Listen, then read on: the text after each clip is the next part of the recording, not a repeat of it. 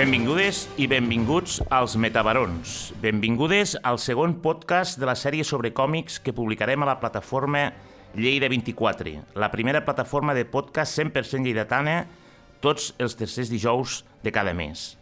Recordeu que som aquí per parlar de còmics, de novel·la gràfica, d'autors i autores, de la penya que s'hi dedica i de la que n'és aficionada, de tots, dels grans i dels petits, dels coneguts i dels no coneguts, d'autors locals, nacionals i també internacionals, d'heroïnes quotidianes, de dones i homes corrents, però també de superherois, de mons minúsculs i d'altres d'infinits, perquè això és el còmic, infinit, i perquè no som friquis, som apassionats.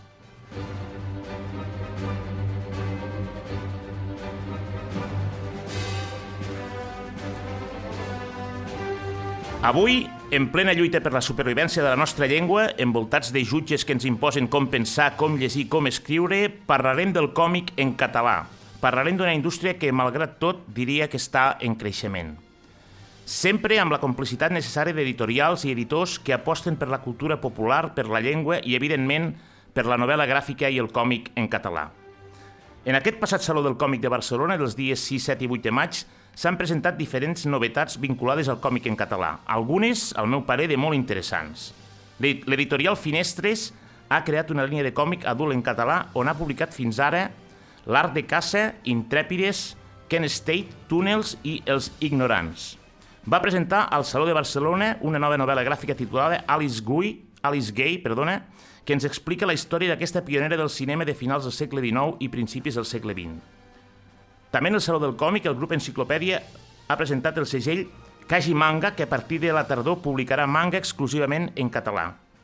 El guionista i editor cubà Humberto González va presentar el seu nou projecte editorial a Catalunya, Senyera Studios, des on ha creat l'univers Els herois catalans desperten, un ambiciós projecte de superherois a l'estil de Marvel i DC. De moment consta de quatre parts. Capità Catalunya, les quatre barres, els legendaris i els poderosos balears. Jo particularment no m'ho penso perdre. Norma Editorial també va presentar la seva darrera novetat de còmic en català, El fill del xòfer, de Jordi Amat, adaptat per José Pablo García. Fins i tot Panini Còmics va presentar Subnormal, una història d'assetjament escolar. Alguna cosa es mou en la indústria del còmic en català i alguns i algunes, des de Lleida, des de Ponent, han estat pioneres en aquest camp. Avui parlem amb un d'ells.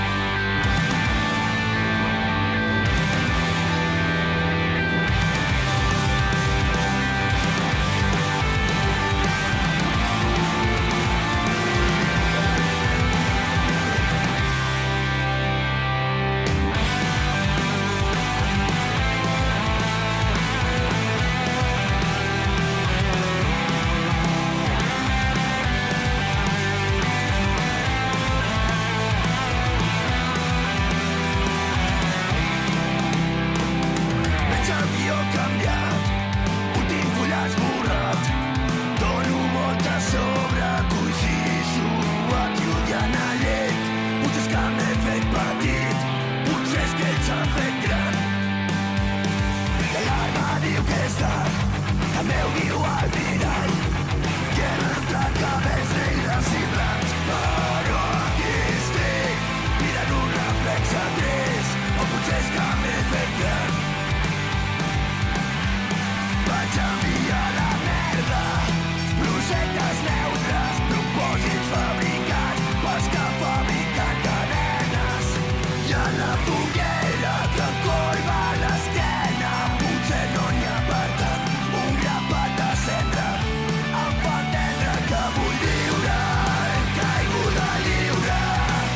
En Caiguda Lliure, dels grandíssims Crim, del disc Pare Nostre que esteu a l'infern, de l'any 2018. Vaig enviar a la merda els projectes neutes, propòsits fabricats pels que fabriquen cadenes i a la foguera el que em corba l'esquena. Potser no n'hi ha, per tant, un grapat de senda em fa entendre que vull viure en caiguda lliure. No sé si el nostre protagonisme de, protagonista d'avui ha engegat a la merda molts projectes neutres, si és un compromès, si el seu és viure en caiguda lliure. Benvingut, Jaume Barrull. Hola, bones. Ui, m'he de ficar més cap aquí al mig del micro. Jaume Barrull, sociòleg, periodista, escriptor, és el director de la col·lecció Doble Tinta de l'editorial lleidatana Pagès Editors. La col·lecció es va estrenar el mes d'abril del 2021 amb la publicació del còmic 8 hores d'Alfons López i Pepe Galvez sobre la vida de Salvador Seguí, el noi del sucre, i ha estat la primera en l'àmbit editorial a Catalunya en oferir còmic per adults en català. A data d'avui, sobre la taula, dos títols més. Cavalls salvatges, sexe, drogues i rock and roll amb els dibuixos del gran cap, Jaume Capdevila, i guió de l'autor de l'extraordinària novel·la del mateix títol, Jordi Cussà, i recentment Padrines, un mosaic preciós sobre la maternitat silenciada i la criança a la postguerra de la mà d'una sèrie d'autores que més endavant esmentarem. Des de la meva personal opi opinió personal, un autèntic trio d'asos, ara mateix, tres novel·les gràfiques que toquen tots els pals, d'una qualitat editorial, gràfica i narrativa absolutament sorprenent i en un format que diria que és preciós. Anem pel camí de l'èxit, de moment, Jaume? No sé, jo... Tal com està el panorama, em sembla que començo a conformar amb un camí de sobreviure. És a dir, que el, que el projecte sigui prou solvent com perquè puguem continuar endavant. Molt bé. Un sociòleg i periodista dirigint una, una col·lecció de novel·les gràfiques. Què té que veure això amb el món del còmic? Mm, res, res en particular. I això és un projecte que em, que em cau del cel per la confiança que em té en el seu moment la Joana Soto i, i l'Òlia Pagès, que, que confien que, que sóc una persona amb prou criteri com per, com per plantejar un, una col·lecció a llarg termini i prendre les decisions encertades i ja està, llavors recullo, recullo el guant i m'hi llanço. Crec que és una bona recollida, realment. Des d'aquí una abraçada a la Joana Soto, col·lega i també expertesa editorial. Um, el Jaume Barrull, per això, era un aficionat al còmic de jove? A veure, sí i no. És a dir, m'agrada l'entrada, no som friquis, som apassionats. Bueno, puc considerar apassionat del còmic? Sí. Hi ha apassionats del còmic amb molta més trajectòria que jo? Eh, també el que passa és que dius, eh, és una persona que no ha llegit mai un còmic? Bueno, tampoc, no? Al final, al final sóc un reflex del que, del que ha fet la nostra generació o una part important de la nostra generació. És molt cavall fort i molt 13 brens i molt TV o molt Tintín, molt astèrics, molt clàssics infantils dels 80 en català. Després saltem a l'underground, no? Molt Jueves, Víboras, Temeos, i, i diguem, i tot el que editava la cúpula per aquella època, que clar, vivint a Lleida i, i sent preadolescent, doncs, bueno, i, t'arribava el que t'arribava, no? I, i anaves descobrint a marxes forçades. I després, bàsicament, amb la, amb la crisi de les revistes i, i, la, i la no consolidació d'una de cap proposta editorial per al còmic underground, no? Mm, doncs me'n desentenc una mica. I doncs sí, de tant en tant doncs, vas a llibreries i t'apareixen no? còmics a, a les mans, títols que et fan gràcia, però jo la veritat és que hi torno quan sóc pare i no puc dormir. Llavors, sí. com que no, tinc, no puc dormir i no tinc temps per llegir... Això és molt interessant. I no tinc temps per llegir, recupero... Dic, hòstia, a veure, quin format de llibre en 10 minuts puc avançar cada dia una mica. I, i llavors eh, recupero, recupero els còmics. És així? Jo, jo, sé, jo sé que hi ha molta gent que s'ha llegit Els cavalls salvatges del Cussà perquè és una absoluta obra mestra de la literatura, però si algú no se l'ha llegit i vol en aquest, en aquest format més condensat, que s'ha de dir que té el seu, el seu punt i a part, doncs escolta, llegeixin, llegeixin la novel·la gràfica. Sí, sí. L'altre dia, conversant, un dia conversant plegats, et vas definir com un intrus en això dels còmics. Explica't una mica amb això de l'intrusisme. Bueno, una mica el que feia referència abans, no? És a dir, al món dels còmics hi ha gent que és molt, molt aficionada i molt, molt apassionada, no? I, i és un dels pocs... O sigui, no hi deu haver cap altre llibre, tipus de llibre que es vengui tan especialitat com el còmic, no? És a dir, ja...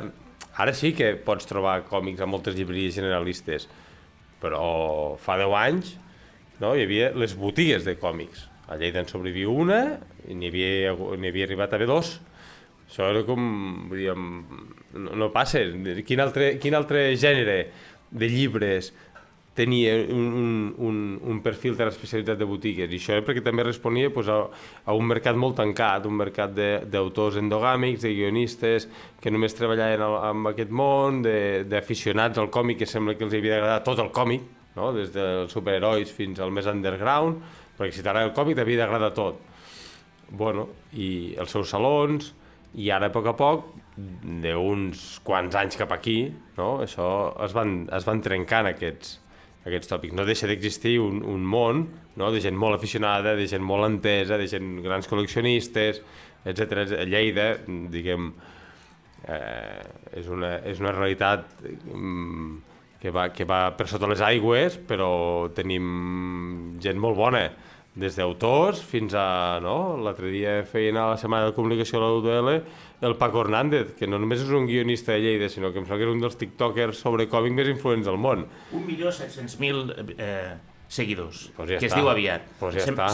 en aquests, ja en vam parlar en el primer podcast, ara en parlem perquè és impossible parlar de, parlar de còmics i no parlar del Paco Hernández, però clar, Per això és exemple. com una mena de, sa- de, sa- de pou de saviesa Clar. absolutament inabastable.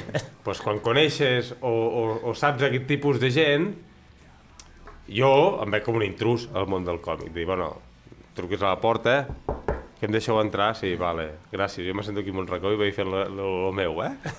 Pateixes el síndrome de l'impostor, que diem alguna vegada. Eh? Sí, sí, sí, totalment. Sempre, penses, sempre hi ha algú més ben, més ben preparat per tirar això endavant, però al final no és tan veritat perquè crec que ets una persona que, que coneix el tema, que, que té els seus contactes, que es mou en aquest món editorial. Bueno, també, també hem utilitzat, eh, jo crec que hem, hem utilitzat aquests, aquests hàndicaps, és a dir, potser una persona molt entesa en còmics no se li hagués acudit anar a buscar guionistes que no són del món del còmic, per exemple. Aquesta és una reflexió molt interessant que després eh, tirarem. Però un, un últim comentari abans d'entrar a parlar de doble tinta. Eh, una mica això que dius de l'endogàmia. Aquest és un món és un món en el qual tant els autors com els lectors, tot diguéssim, pertanyen a la mateixa espècie, a la mateixa raça. Eh, creus que hi ha gent que es- hi pot, s'hi pot introduir de manera relativament fàcil? És complicat, com ho veus? Jo crec que cada vegada menys, no? Es va obrint, és a dir, aquí amb aquests... Bueno, amb els tres llibres... És que amb tres llibres veus eh, tres tendències molt diferents, no? Din, tot dintre d'un de tipologia de còmics, no? Una tipologia de còmics que intenta explicar coses de la vida eh, a través de la ficció o no, o a través del, del documental, però vull dir que defuig una mica dels, dels mainstreams dels, dels, dels superherois americans, no? I, i connecta amb altres, amb altres tradicions narratives, ja, ja no només del còmic, sinó eh, diguem, d'explicar històries. Pepe Galvez i Alfons López són dos clàssics del, de, del món del còmic, no? En el seu moment estan els grups promotors que munten el Saló del Còmic, són Premi Nacional del Còmic, han editat amb totes les grans editorials del còmic, eh, han anat a tots els festivals de còmic, Referents, sí, sí. referents del, del, del món aquest, no? I en canvi el segon, dius, "Hosti, el Jordi Cussà, bueno, pues, és el primer i l'últim còmic que, que, ha, que, que ha guionitzat. I el cap... Bàsicament perquè va morir en el moment en què s'estava editant Exacte, el còmic. Exacte, però, i perquè ell era escriptor, no? Però bueno, va acceptar el repte doncs, perquè van, mira, perquè li vaig caure en gràcia, no?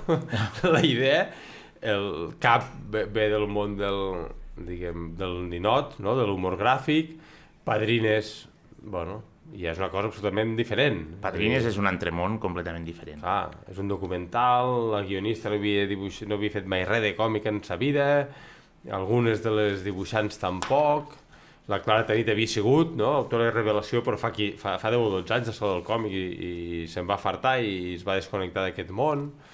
Bueno, i les aconsegueixi reunir sota un, sota un projecte molt maco, no? Ara entrarem una miqueta més a parlar de, de l'última edició, que és el que hem dit Padrines, però abans parlem una mica més de doble tinta de la col·lecció en general.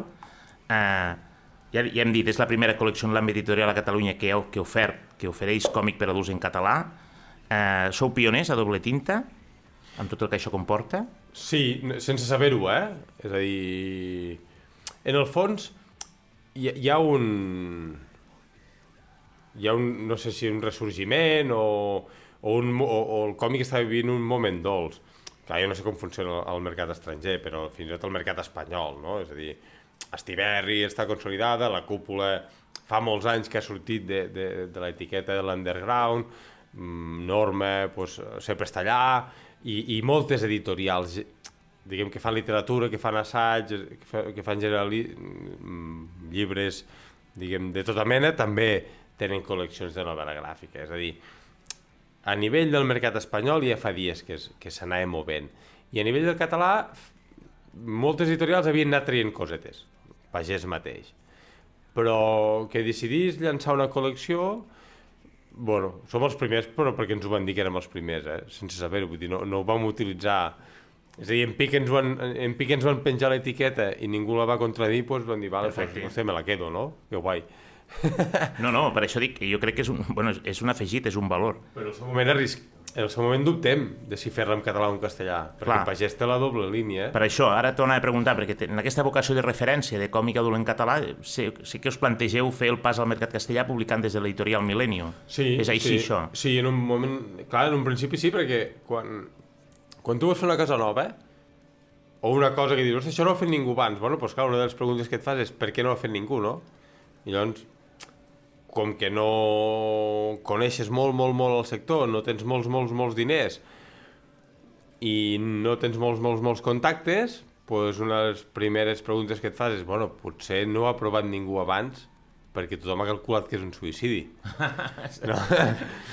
Però clar, també després t'adones de que totes les obres que et van apareixent, els autors, les autores, les idees, són en català, Pagès controla molt més el mercat en català, té molts més contactes a les llibreries en català, eh, llibreries catalanes, vull dir, bueno, doncs diem, va, doncs arrisquem, no? Si a mi m'agradaria, doncs potser hi ha més gent, només que siguin uns quants per cobrir les despeses, igual ja surten els números. Jo crec que sí, i esperem que una mica més. Bueno, i, i de fet la prova és que en paral·lel Finestres estava bé construint també una editorial Exacte. molt potent, no? que, que venia a cobrir aquest, aquest buit. Amb, amb... I altres editorials també, quan apareixem nosaltres, alcen la mà i diuen nosaltres també n'estem preparant una. Veus que bé? Doncs Perfecte. benvinguts tots. No, no, no, jo crec, que, jo crec que el segell de pioners en aquest cas és, ja ho he dit, és un valor afegit i s'ha de tenir en compte i sempre és un orgull que hi hagi gent, companys i companyes i gent que hagi participat. Parla'ns una mica del títol de la col·lecció, més que res perquè la gent ho sàpiga, doble, això de doble tinta. Quan havíem de buscar... Clar, diguem, fer una... obrir una col·lecció és, és una inversió bastant potent. Eh, I aleshores, tot el que és imprimir, doncs, bueno, és un cost, no? Eh, ara el, el paper ja s'està desmarxant, però, però bueno, dir que, que les tintes també ho són. I la impressió offset, de, no? de, de fer les planxes i, i imprimir les planxes cada una sobre, sobre, les, sobre les diferents pàgines, doncs les tintes tenen un cost i la impressió a quatre tintes és, és molt cara. És així. I van dir, calla, doncs si hem de treure pocs títols i, i a més a més els hem de plantejar nosaltres, és a dir, som nosaltres qui, qui comença a posar els títols sobre la taula, per tant, els, els autors, diguem, creen de zero, doncs plantejarem una col·lecció a, do, a dos tintes i ja està. És, és, al final hem agafat totes les misèries. I les Tot- convertit en una mena de Clar, valor. tots A, els- a mi és una explicació que m'encanta. Que tots sempre... els contratemps, això és com si has de fotre una regleta, no? Has de tirar el cable d'aquí cap allà, què faig? Eh, hòstia, tinc diners per, per trinxar tota la paret, passar el cable, tornar-lo a, tornar-lo a, a, diguem, a forrar, tornar-lo a pintar, no. Doncs bé, en lloc de fotre aquests, aquests acabats estranys, intentant amagar el cable, cony, fot-lo fot fot l'obra vista, directe, que es vegi bé i que tothom li quedi molt clar que allà estàs passant un cable. A vegades en aquestes coses, com més sincer, i que fins i tot a nivell visual, Clar. si vols enganyar, el resultat, repeteixo, perquè és una, jo espero que molta gent ja conegui la col·lecció i conegui els còmics. És un primer còmic, 8 hores, amb aquest color negre, i després el mostassa, ai, mostassa no? Que, Sí. I després dos, dos còmics, Cavalls salvatges i Padrines, que són blanc, i- blanc ai, perdó, negre i vermell. Mm, Bueno, no. Cavalls salvatges és negre i vermell i Padrines és blau i vermell. El que passa és que quan tu barreges el blau i vermell et queda com una espècie de negre apagat. Ah, carai. Però sí, sí, és... Això, no, no, les tintes són blau, blau i a- vermell. Això, és, això, és, això està molt bé que ho diguis, perquè això no- jo no me n'havia donat, eh, fran- francament. Vull dir, està superbé. Està, està, està molt bé, eh?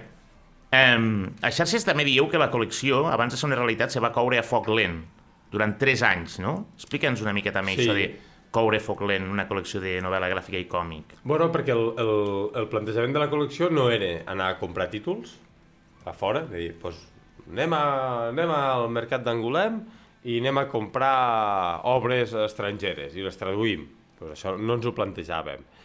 I, I en tant que començàvem des de zero, tampoc, diguem, no, no hi havia un, un lloc, no? no hi ha un mercat on tens mol, molts títols allà, diguem, per publicar i tu vas, tries i remenes i agafes el que més t'agrada. Nosaltres, com que havíem de començar de zero, havíem de plantejar, diguem, els títols de zero, anar a buscar els autors, anar a buscar dibuixants, fer-los-hi propostes, plantejar-los-hi temes, i, i clar, a veure, hi ha, un, hi ha un problema afegit al món de la indústria editorial catalana, eh, que és igual als còmics, la literatura, la poesia, la fotografia, és igual. El periodisme, l'assaig, és igual.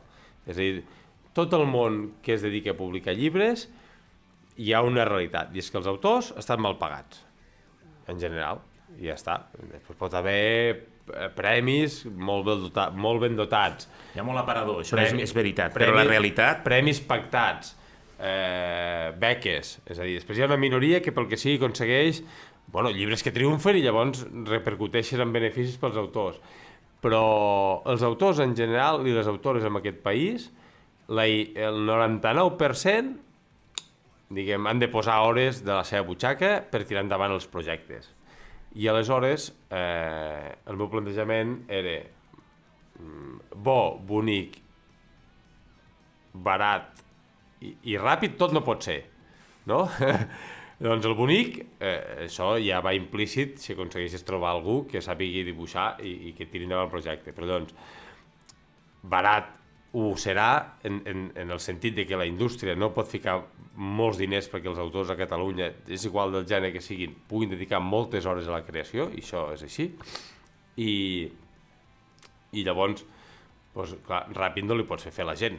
Per tant, ni has de donar temps. Per tant, nosaltres el plantejament era en plan, mira, eh, hi ha aquest projecte, hi ha aquest pressupost, ens agradaria que ho fessis tu, mm, quant temps necessites per fer-ho? Dos anys, tres anys? I llavors ens vam plantejar treballar dos anys i mig vista, amb cavalls salvatges. Va venir la pandèmia, Clar, també. Va, va aparèixer el projecte de Butores que ens va caure del cel, bueno, vam, vam anar, sempre hem, hem, hem estat movent peces, però mai hem agafat algú i li hem dit volem un còmic, tens sis mesos per fer-lo. bueno, escolta, que pots ficar 50.000 euros sobre la taula perquè deixi de fer tot el que estic fent i em dediqui ara a. Només a no. fer el còmic? No, doncs pues, pues, té temps. I la cosa és això, no? En principi segueix el projecte de dos números per any? Sí, aquest és el plantejament, a dia d'avui. Jo també crec amb el decreixement editorial. Amb el decreixement, perdona? Sí, bueno, m'ho he inventat jo, però segur que no, no, no és el primer i s'entén bastant bé. Es publica molt. Això és veritat, es publica moltíssim. És a dir... Moltíssim. Hi ha una dinàmica, ara, ara com, la, com la fruita, vull dir, uh, com, molt, com moltes indústries, com que cada vegada es guanya menys per, per, per producte, doncs en lloc de dir, escolti, fem menys productes i anem a mirar d'aquest producte li triguem un rendiment més, més llarg i més elevat a cada peça. No, el sector editorial va dir, ah, doncs publico més, no? Si, si cada llibre me dona menys beneficis, publico més llibres, perquè així, si abans en guanyava 10 per llibre i ara només en guanyo 3, doncs publico 3 vegades més de llibres i en guanyaré 9. Ja, però, diguem, tu potser el teu balanç fiscal sí que t'acaba sortint 9 o 8 o 7, però clar, la conseqüència és que no pots cuidar els autors, satures, Saturació del satures mercat. les llibreries, el mercat no ho pot absorbir, els lectors no s'ho poden llegir, els autors, diguem, se senten moltes vegades se poden sentir menys tinguts perquè l'editorial no té recursos per acompanyar-los, perquè, cony, a la que ha tret un llibre de, del fons, encara està calent que entra un altre i, i l'empeny, no? l'empeny endavant. Vinga, pa, passa que, que he de fer puesto. El concepte empeny a nivell publica, de publicacions és brutal, perquè en realitat la que va al davant acaba caient una mena d'oblit perquè l'altre passa des aquella cadena i és així, eh? Ah, I, i, sí. Jo dubto molt que els que ens agrada el còmic o, o la lectura en general puguem assumir No. la quantitat de títols que arriben a sortir. És estressant. Jo l'altre dia És estressant. L'altre dia fent neteja a casa em vaig treure títols de sobre que em sembla, bueno, acceptem-ho. O sigui, aquests fa massa temps que, le, que, que les novetats que m'agraden més els han anat arraconant i, i, i no m'ho llegiré fins que no hi hagi un cataclisme i digui... Que no pugui sortir de casa, eh? eh? Els propers 20 anys, el que tens a casa, vale, llavors potser em peniria d'haver-me tret aquells llibres de sobre, però és, és així. És, és, és així, és així, és així. Parlem una mica de, de, de Padrines. Eh, al principi s'anunciava com un còmic de Mariona Vissa amb dibuixos de la Clara Tanit, però al final ha resultat ser una mena d'obra coral Eh, amb dibuixos de, de, de la mateixa Clara Tanit, Laia Arqueros, Alba Feitó, Núria Inés, Lorena Ribega i Isabel Vila, no me'n voldria deixar cap, I tinta fina. i tinta fina, exacte. Eh, bueno, Padrines és un projecte que... La Mariona Vis és una noia de, de Mollerussa que quan va ser mare, ja fa 10 o 12 anys, va començar a tindre converses informats amb la seva àvia, amb la seva padrina, sobre la maternitat. I clar, va flipar. diguem, la maternitat d'avui en dia, no? com a mínim a les classes mitjanes, diguem, que està plena de consciència, que les dones llegeixen llibres, que, que evidentment la sanitat amb tots els seus efectes, tot el sistema t'acompanya, et dona seguretat, etc etc. Eh, descobreixes com era eh, parir en un poble del Pla de Lleida fa una generació i dius, hòstia, D'acord. Res que veure. Res que veure amb, amb, amb la realitat actual. I d'aquí va començar a estirar el fil. I fins que va tindre moltes converses amb moltes padrines sobre la menstruació, les relacions sexuals, la parella, el, el, el, el, la lactància, la maternitat, l'embaràs, i no sabia què fer-n'hi, i no et sabria dir la seqüència dels esdeveniments. Però va sortir la idea de, hòstia, per què no convertim això en un guió de còmic? Per què no converteixes això en un guió de còmic? Per què no li vas donar en forma? Vam estar debatint diferents estratègies i al final ella crec que em va trobar una encertada que és diguem, sis capítols, sis dones, sis capítols. I això ho havia de fer tota la Clara Tanit, fos quin fos el format original. Però va haver un moment en què la Clara Tanit, pues, els projectes li van anar fent gros, eh, sis, sis, sis padrines en sis veus molt diferents, jo vaig tindre pressa per, per, per avançar algun títol dels que tenia dels que estàvem treballant i llavors vam dir, goita, va, si tu, Clara, per una banda tens, diguem, se t'està fent llarg el projecte i jo també tinc pressa, doncs per què no busquem sis autores i cada una d'elles li dongui veu a una de les padrines? I una mica és que al final és com tot, no? Vull dir, et trobes amb problemes i vas buscant solucions i al final resulta que has trobat solucions que, que, que fins i tot plantejades d'entrada serien una, una molt bona idea, no? Jo no sé si el... Espero que la gent que escolti aquest podcast l'hagi llegit, si no, eh, no és un tòpic, és 100% recomanable, són les històries de l'Enriqueta, una padrina de Reus, la, la, la Nuri, de, de, de Walter, la Mari Carme de les Borges Blanques, la Concepció i la Carme també d'Arbeca. Eh, la veritat és que Eh, ho dic perquè eh, me'l vaig, me me vaig, bueno, me van regalar, me'l vaig comprar per Sant Jordi i l'he llegit fa poc, i la veritat és que és, és un món absolutament diferent. I després de llegir 8, 8 hores i Cavalls Salvatges que tenen un concepte de còmic més clàssic, no, té, un, té un punt de, no, sé, no sabria ben bé com dir-ho, conceptual, a mig camí entre la il·lustració i el còmic en determinats moments, que és com si, no sé si estem obrint un, un nou portal en la col·lecció per dir-ho d'alguna manera, em sembla un còmic més... Hi ha algunes autores que són més de còmic i altres que un, és un treball més il·lustratiu de la història. Sí, perquè el plantejament hi ha sempre una veu narrativa, no? com que l'origen són entrevistes i, i això es vol, es vol donar molt pes a la narració Clar. oral de, la, de, de cada una de les padrines i està plantejat en termes d'una veu narrativa, amb la qual les il·lustradores és cert que diguem, no tenen allà uns diàlegs molt concrets que han, de, que, han de, que han de convertir en les típiques vinyetes. I després també autores que no venen del còmic, que venen del fanzine, de la il·lustració, del disseny, i, i moltes... És el seu primer còmic. Eh, la Clara no, però la Lorena, que és, és d'aquí Lleida, el seu anterior era de l'any passat, és a dir, gairebé sí, van sí, coincidir en el temps.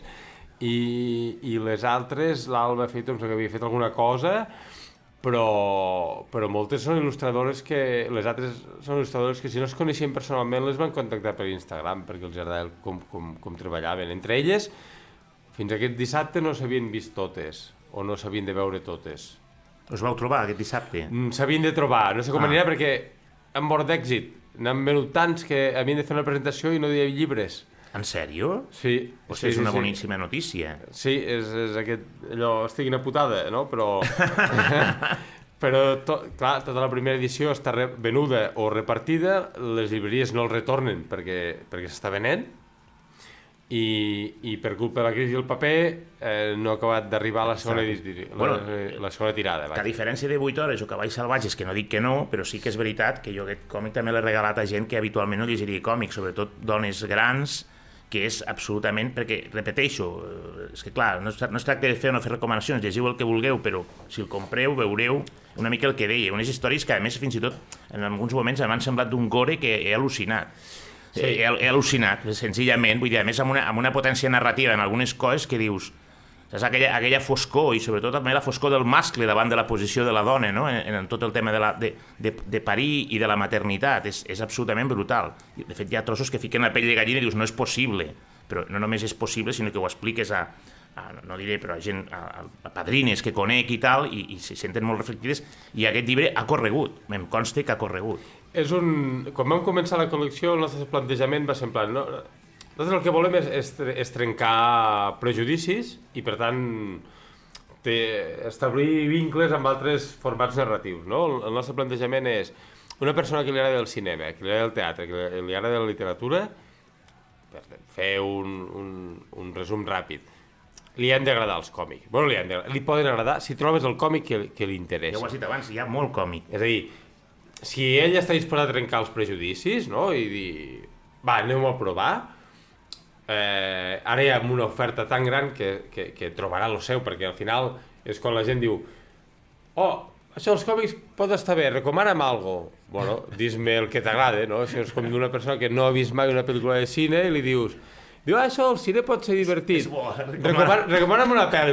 Hòstia, eh... Sí, 200 anys de cinema... A, a tu que t'agrada, perquè pot haver des de porno o gore fins a Bambi, jo què sé, bueno, i porno Bambi que, que explicaven els jo, el, el capítol dels joves, no? Però abans de...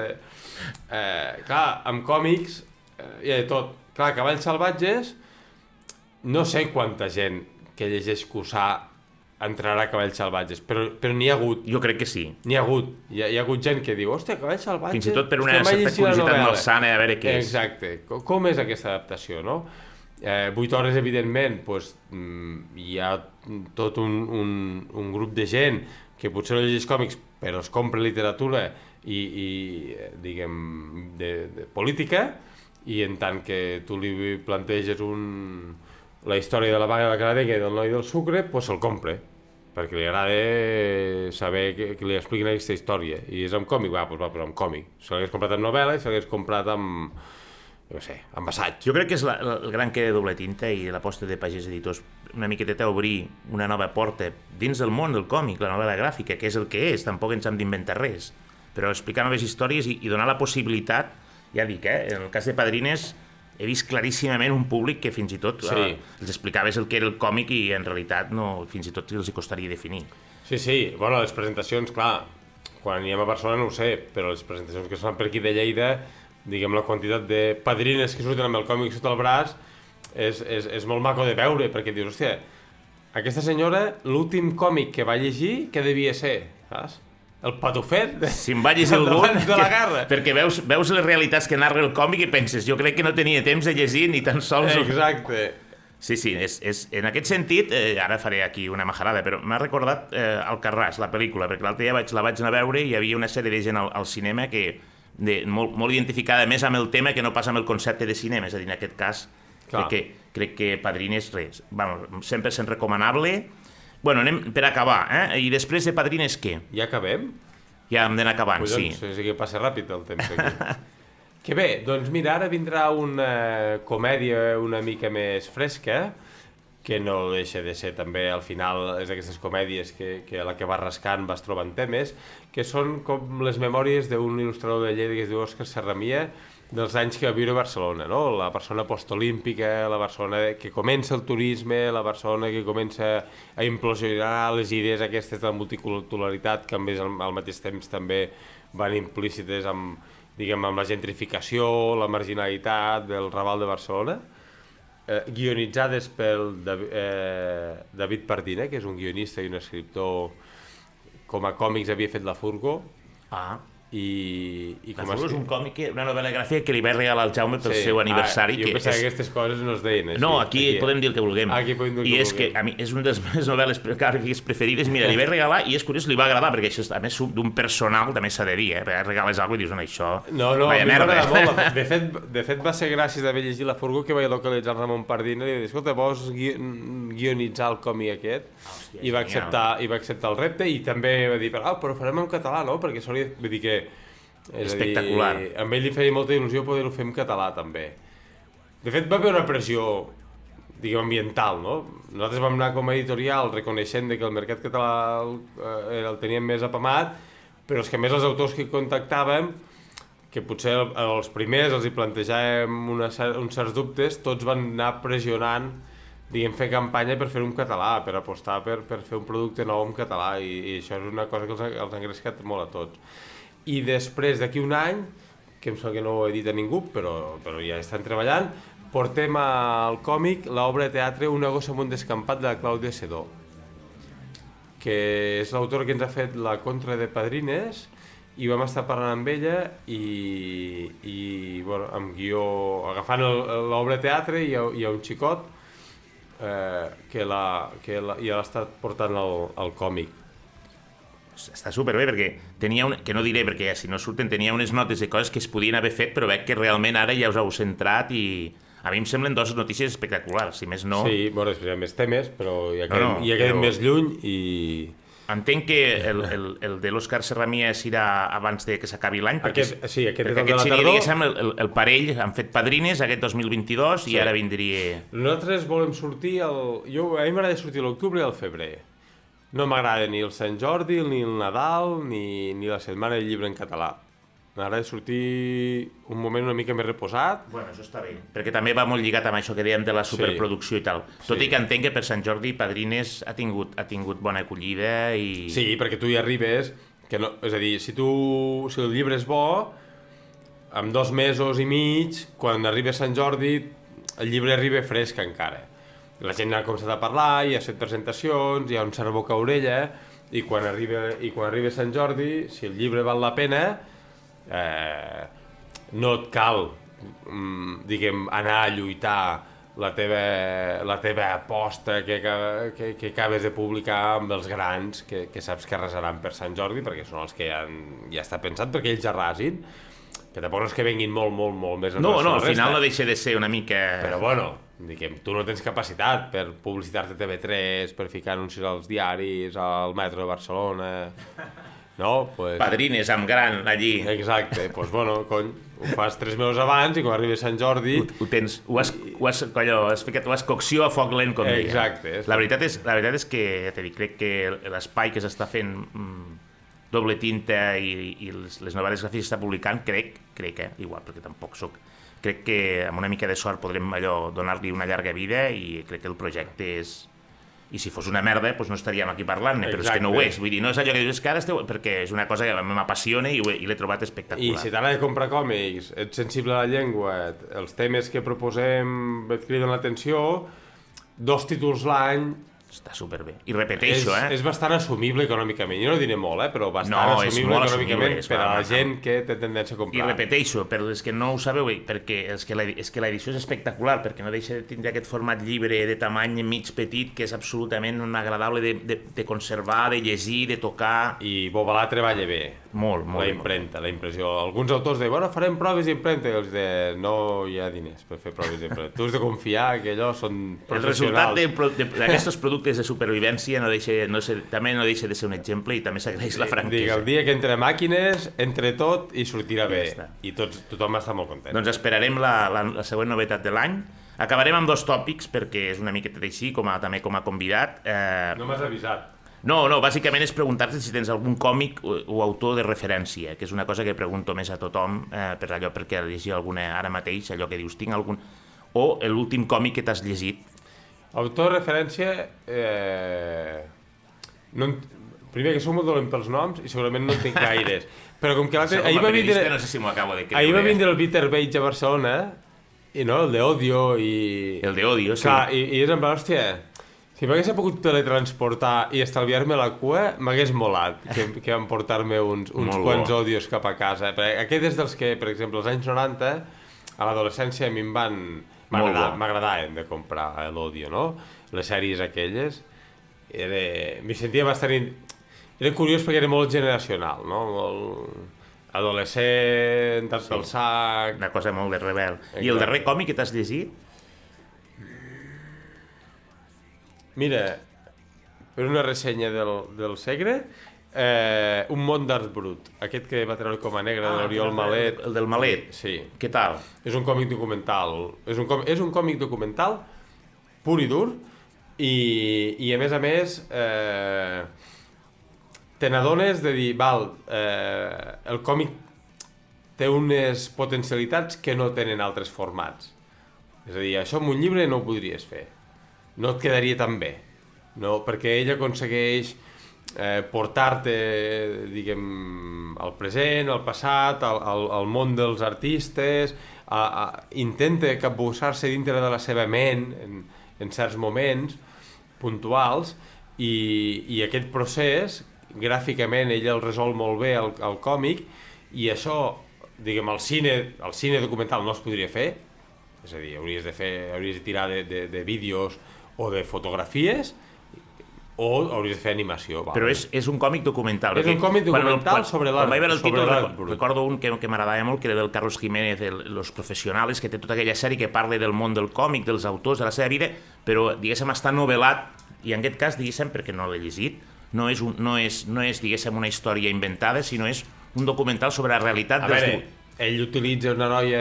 De, una, bé, això ho puc explicar. Ell eh, utilitza un, com a fil conductor un estudiant de Belles Arts que va a un museu i se li apareixen tres fantasmes, que són tres personatges que, com que soc molt dolent amb els noms, no en recordo absolutament cap, que són com els les tres persones que, que acaben, diguem, prestigiant l'art brut per, doncs, perquè teoritzen sobre el tema, perquè col·leccionen art brut, perquè el protegeixen, perquè li posen nom, perquè el dignifiquen. I, a- i a través d'aquests tres personatges que van entre ells fent broma i, i, i la noia interacciona amb la noia, li van explicant la història de l'art brut. Molt Ja bé. està. I, i, mira, i és l'últim i me n'en recordo. Pues, per- no, home, i tant. Perquè el vaig acabar abans d'ahir. Ara, ara, no, ara no recordo el que se fa, però és un que se n'ha parlat bastant perquè el que fa el Malet és una cosa... Bueno, com a negre és una editorial que treballa molt bé, Molt bé. I, i segur que quan ells anunciaran la seva col·lecció pues, també També tindrà, home, tindrà ressò sonar allí... ens pressionarà, i Bueno. ja, que ja està bé. Ja està bé que es creï una miqueta de xup-xup. Sí. Molt bé, doncs eh, ho deixaríem aquí, eh, fins aquí el segon podcast sobre còmics per a la plataforma Lleida 24 i la bona gent d'UAU Ràdio. Gràcies, Jaume Barrull, amic, company, per haver estat aquí amb nosaltres. Moltes gràcies a vosaltres. M'ha encantat, estaríem més estona, però perquè ja el tema del còmic és inabastable, però... A mi se m'ha fet curt. Segur que han passat? Una hora. Una hora, una hora, sí, Sí. sí. I a més l'Ivan ara també té altres coses, però t'agraeixo també molt personalment que hagis vingut, perquè allò sé que avui ha estat una mica complicat. Mm. I res, una abraçada molt gran i ens trobem de nou el tercer dijous del proper mes de juny amb una nova conversa sobre còmics. Una abraçada a totes i tots i llarga vida. Vale.